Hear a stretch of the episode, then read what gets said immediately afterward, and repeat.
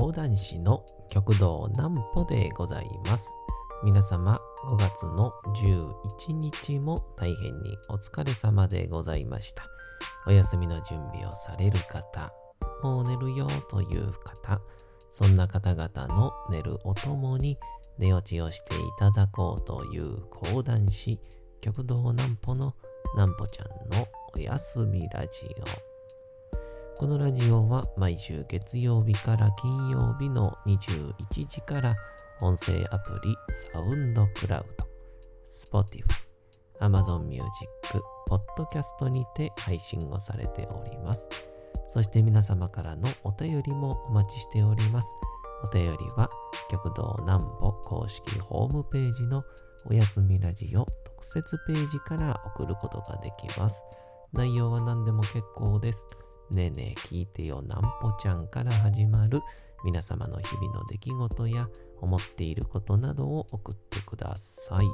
ご希望の方にはなんぽちゃんグッズプレゼントいたしますので、住所、お名前もお忘れなくと、えー、いうことでございまして、えー、昨日冒頭にですね、ちょろっと、えー、お話をしました、えー、私、極道南歩の年季明け記念講談会なんですけども、えー、まあ、昨今のこういう事情がありまして、で、まあ、えー、新しい形、うん、まあ、えー、まあ、そうですね、皆さんに楽しんでいただけるような形。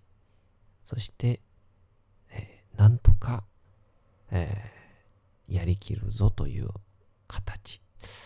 いろんなことがあるんですけど、明日告知なんでね、言いたいな言いたいなということで今日はちょこちょこヒントだけ出していこうと思います。まずはこちらのコーナーから。なんぽちゃんの明日は何の日？さて、明日が5月の12日でございますね。さあ、何の日でございましょうか？いきましょう。ザリガニが日本上陸。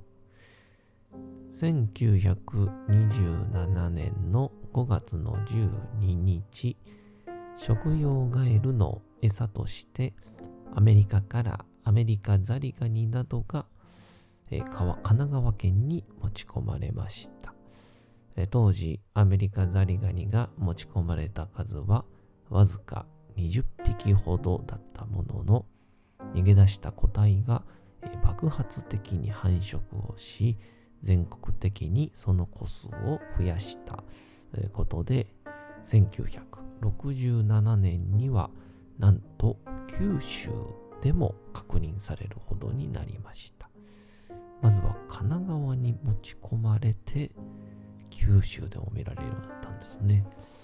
ちなみにアメリカザリガニの個体の色は赤や青などの数種類があり特に赤いザリガニをまた地域によってはえー、ザリガニ自体をマッカチンと呼ぶこともあるとか、また同じザリガニでも、えー、ロブスターは海水育ちで主に食用、アメリカザリガニは淡水育ちといった故障の違いもあります。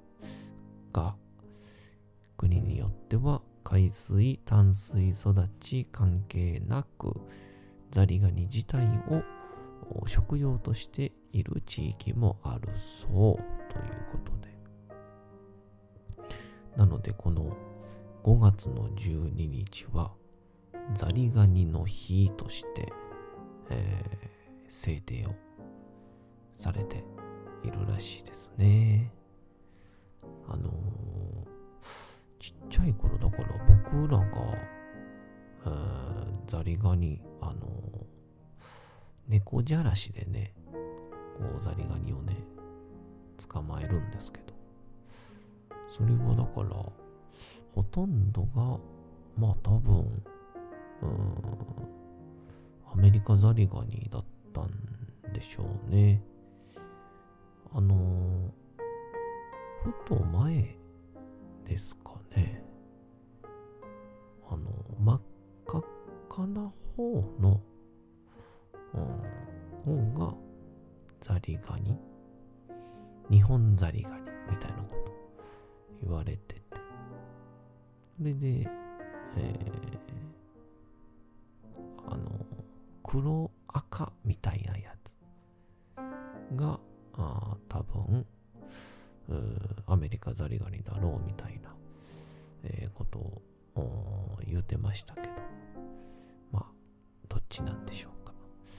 ちっちゃい頃はよくザリガニ捕まえてきてね、おかんに怒られましたね。あんたもザリガニどんだけ買うねんみたいな感じで、よう言われましたけど。さあ、えー、そんなこんなで、緊急事態宣言になりましてね、まあ、まあよく言われてるのが、観客を入れていいのか、入れたダメなのか、みたいなね、えー、ことが言われてるんですけど、まあ、えー、日本全体、まあ、国が定めることとしては、えー、客入れを、えー、規制緩和、えー、しますと、えー、言ってますね。日本としては、とりあえず。うん。で、えー、東京とかは、まあ、あの、いわゆる、前回の緊急事態宣言今回出た時に、まあ4月末でしたかね、寄せを、えー、僕たちは続けますって言ったけども、まあ、最終的にはやっぱり、まあ、いろんな協議、会議があったんでしょう。えー、閉めるということになったんですけど、でも東京自体も、えー、お客さんは、イベントは、えー、半減だったら入れていいですよということだったので、えー、寄せは東京も復活をしました。再開をいたしました。の中で、今回大阪は一応吉村大阪知事がですね、えー、とにかく、えー、宣言がえ解かれない限りは、えー、お客さんの入れる、いわゆるイベントの要請、休業要請緩和は、しないと、えー、言い張りましたんで、まあ、結構ね、えー、この多分イベント緩和はするやろうっていうことやったんで、まあ買いもできるやろうっていう雰囲気だったんですけど、それを、まあまあ、大阪は、まあ、このような状況ですから、まあ、医療も逼迫している状態なんで、まあ、その情報が出た瞬間にですね、はい、私、極道南方、まあ、落ち込んだんでしょうかね、彼ね。もし落ち込んでいたなら、まあ、こんな放送はもうやってないですね。そもそもが。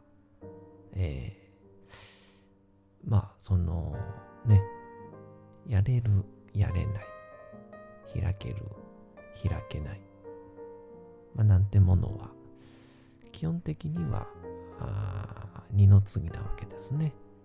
私、極道南歩からしたら。ポイントは、えー、楽しいか楽しくないかだけですんでね。えー、まあそういう点に、えー、おいてはですね、え、いよいよ、楽しいことができそうな雰囲気が出てまいりました。えー、まあその当日のね、5月の29、30。まあ、あ一応情報をね、まあ、小出しにするとですね、ポイントは、えー、ただ一つでございます。寿司ですね。はい。もう、ただただ、寿司です。ええー、もうね、寿司を、えー、どういうふうに持ってくるかというね、えー、ここがポイントですね。うん。そして、寿司をどういうふうに食べるかがポイントですね。はい。そして、どういうふうに皆さんに楽しんでいただくかが、えー、ポイントとなっております。まあね、まあフリートーク、あと8分を残したところでね、もう話すことないんですけど。えー、まあ、とりあえずですね、うん。まあ、あのーこの緊急事態宣言中にですね、えー、まあ、会を、いえ、僕たちはやるんだっていうのも、あもちろんありでしょう。はい。なぜなら、休業要請ですから。うん。で、休業要請ですけど、まあそこでおそらく一番大事なことは敵を作らないっていうことなんでしょうね。うん。あと、こっちにしても反対側の相手にしてもあの怒りを生まないっていうことなのかなと思いました。はい。ねうん。まあ、怒りを生まなければ、うん、あの、どうであれ、お互い、まあ、勝手にしなよっていう、ほっとく間柄にもなれるでしょうし、うん、怒りを生まなければ、えー、まあ、お互いに気持ちよく、まあ、もしくはこのコロナが落ち着いたら、あまた仲良くできる機会にも、なるでしょうから。まあ、ところが、どうしてもこの怒りを生むとですね、えー、内容遺憾関係なく、みんな、喧嘩をし始めるんでね。はい。とにかく今のテーマは、誰も悪くないっていうことを、なんでしょうね。ええーまあ、我々はあの芸人ともかくインフルエンザになった時にねまあそら裸で真冬に公園で酒飲んでたってなったらそれは体調管理って なるんでしょうけどまあ普通に生活しててまあ、最低限の手洗い、うがい、お風呂ぐらい？でちゃんと寝てる？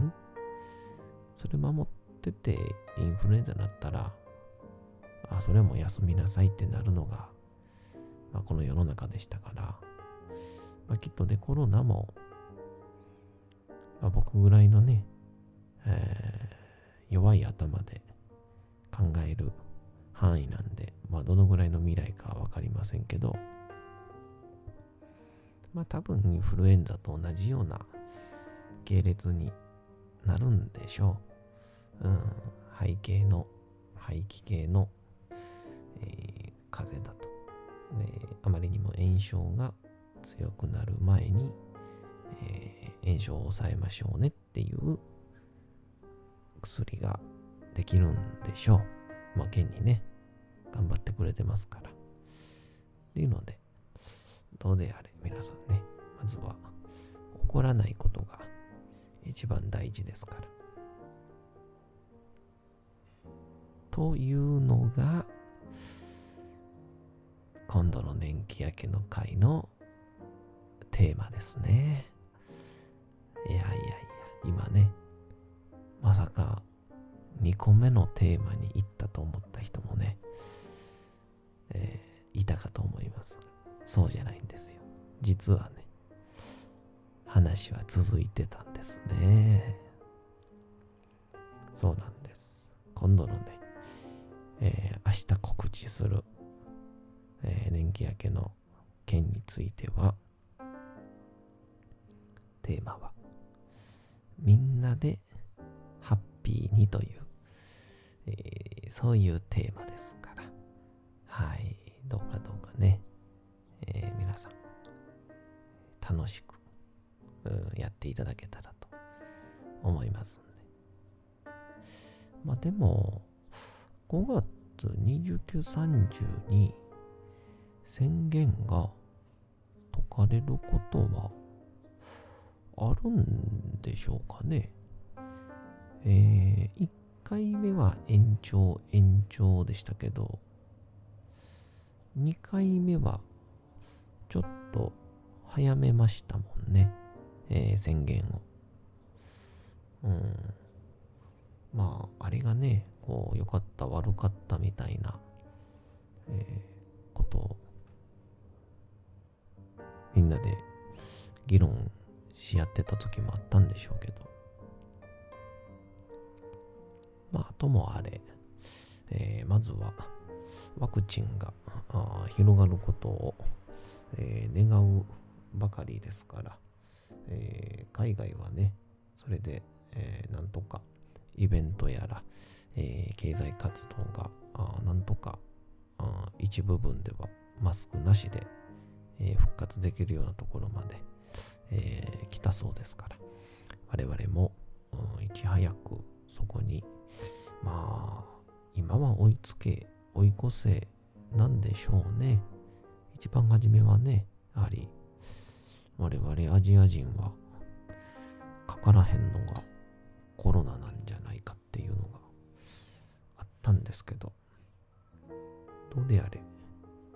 経済的打撃というか、まあ、日本国内における、まあ、チームプレーというかはまあどう考えてもちょっと下がってしまっているというのが、えー事実ですからね。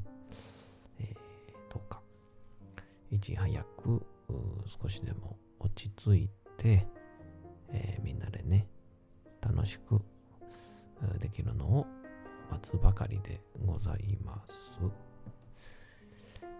えー、とりあえずまあ今日分かったことは、序盤にですね、えー、今度の年季明けの会の情報をちょい出しするっていうことを言ってしまったけども、えー、ちょい出しを2個ぐらいするともうほぼほぼバレてしまうってことが分かりましたんで、ほぼ喋れずで、えー、わけのわからんことをたくさん話してしまいました。た明日の18時情報解禁です。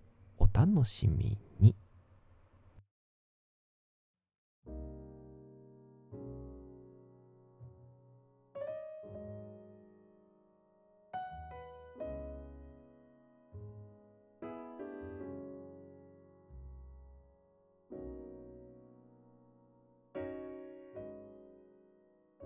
さて、時刻はうとうと朗読会の時間となりました。皆様、小さい頃眠れなかった時に、お父さん、お母さん、おじいちゃん、おばあちゃん、お世話になっている方に本を読んでもらった思い出はないでしょうか。なかなか眠れないという方のお力に寝落ちをしていただければと、毎日様々な物語、小説をお届けしております。えさて、本日およお読みいたしますのは、えーショートショートの中からですね、僕とクローンな彼女という物語でございます。えーちょっとこれはホラーに近い話な感じもしますので、えーぜひともお楽しみいただけたらと思います。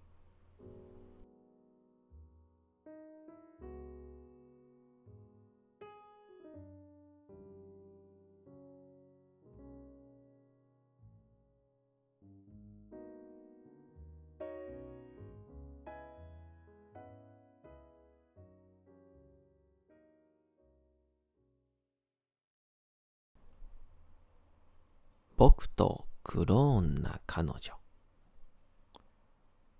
作ポン。僕の彼女はクローンだ。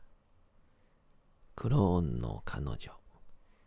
僕が初めてオリジナル彼女を失った時クローンサービスというものに彼女が申し込んでいたのを僕は初めて知った。自分が死んだ時に残していた細胞からクローンを作成するサービス。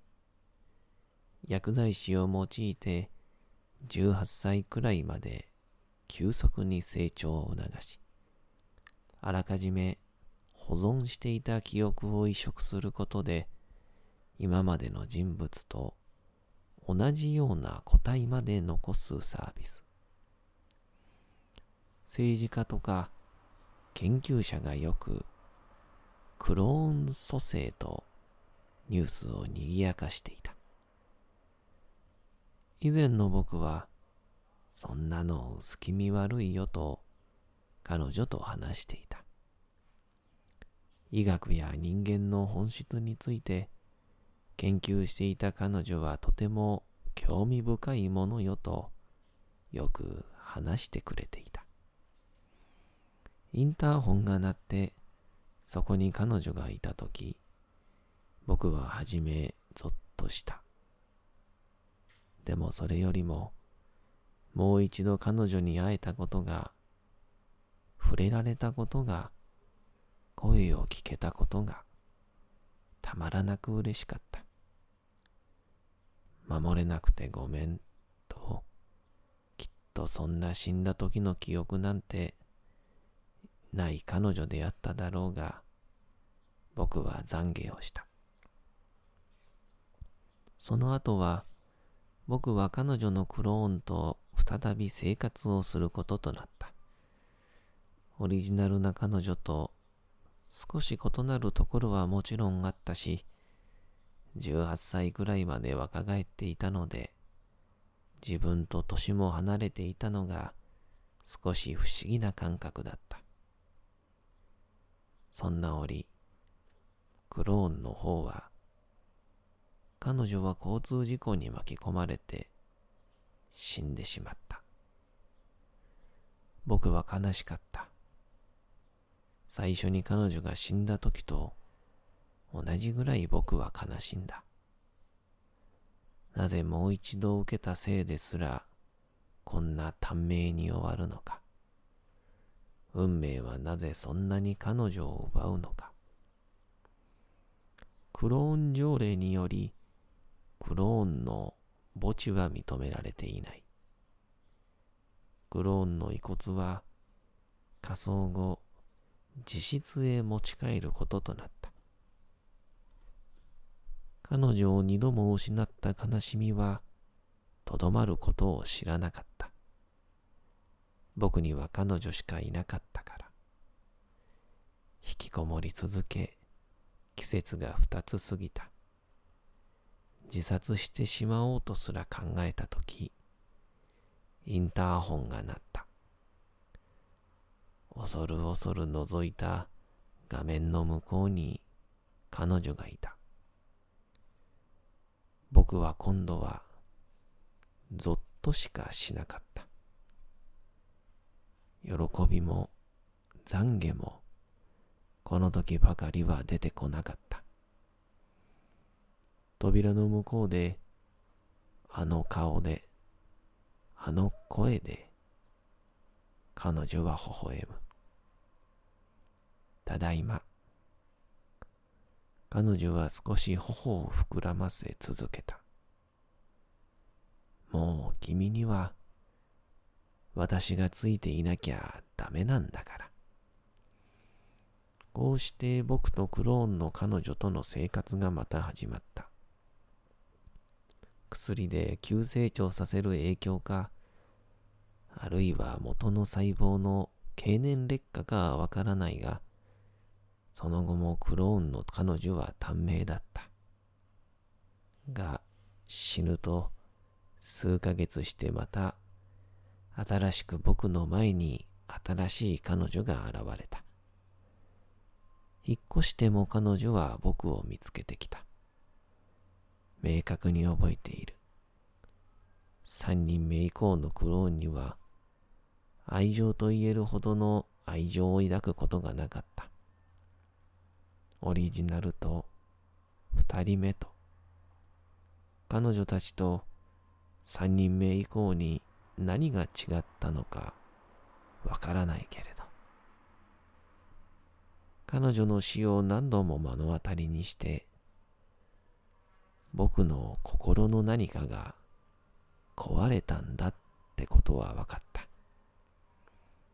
今回は長かったなとか今回は心筋梗塞かとか今回も交通事故か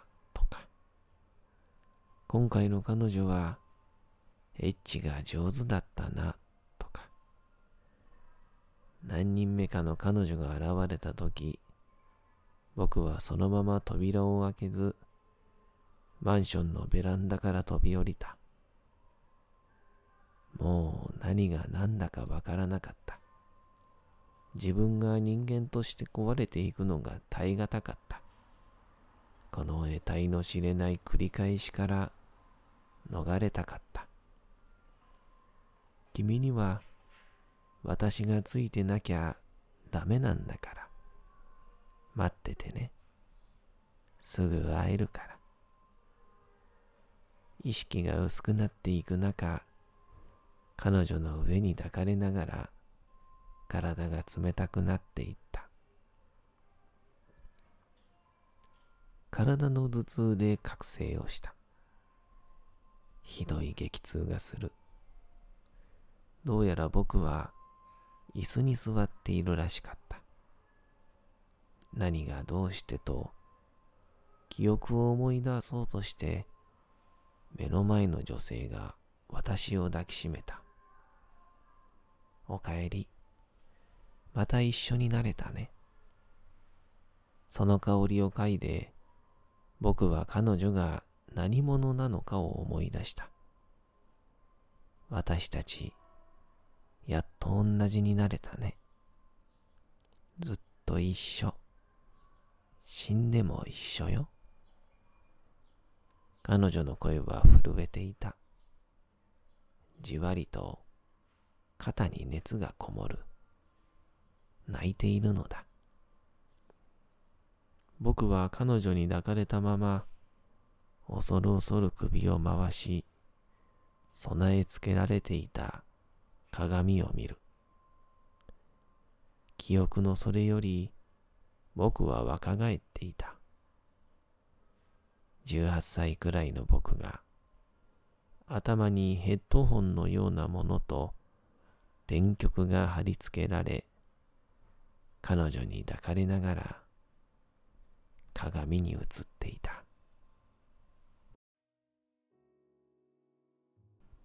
さて、本日もお送りしてきました、なんぽちゃんのおやすみラジオ。というわけでございまして、5月の11日も大変にお疲れ様でございました。明日も皆さん、街のどこかで共々に頑張って、夜にまたお会いをいたしましょう。なんぽちゃんのおやすみラジオでございました。それでは皆さん、おやすみなさい。すやすやすやーん。